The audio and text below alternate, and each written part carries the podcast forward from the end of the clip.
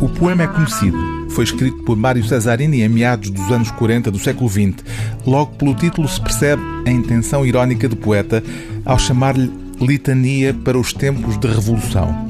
É bom lembrar que quando Cesarini publicou o poema no livro Nobilíssima Visão, o salazarismo já estava instalado de pedra e cal na vida portuguesa.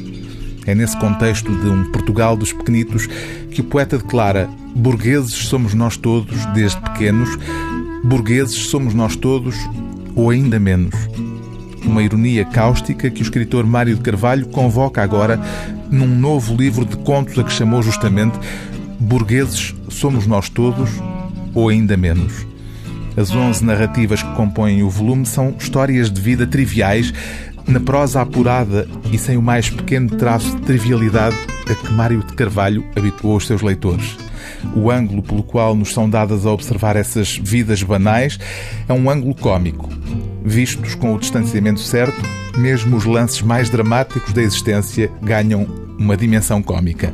Como acontece, por exemplo, logo no primeiro conto do livro, a história de um homem que ficou viúvo, que vive com um peso na consciência por ter traído a mulher agora morta com a melhor amiga dela e que vem a saber, pelas páginas de um diário que a mulher deixou à guarda da amiga, que a sua vida não era afinal nada do que supunha e mais, que não havia razões por aí além para ter remorsos.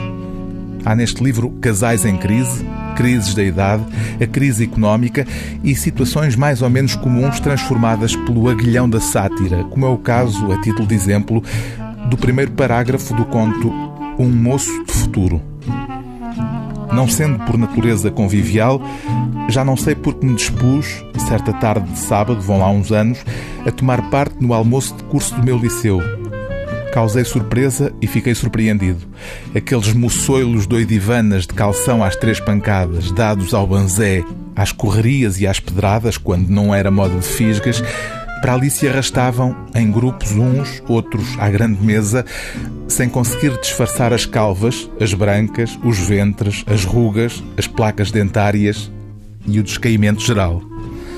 Bem se ria, bem se galhofava, bem se cantarolava, bem se forçava a nota, mas à sombra das gargalhadas, sabia e sentia o eu, lá ruía a amargura de cada um a vislumbrar remotas e aventurosas verduras, cada vez mais longínquas e confabuladas.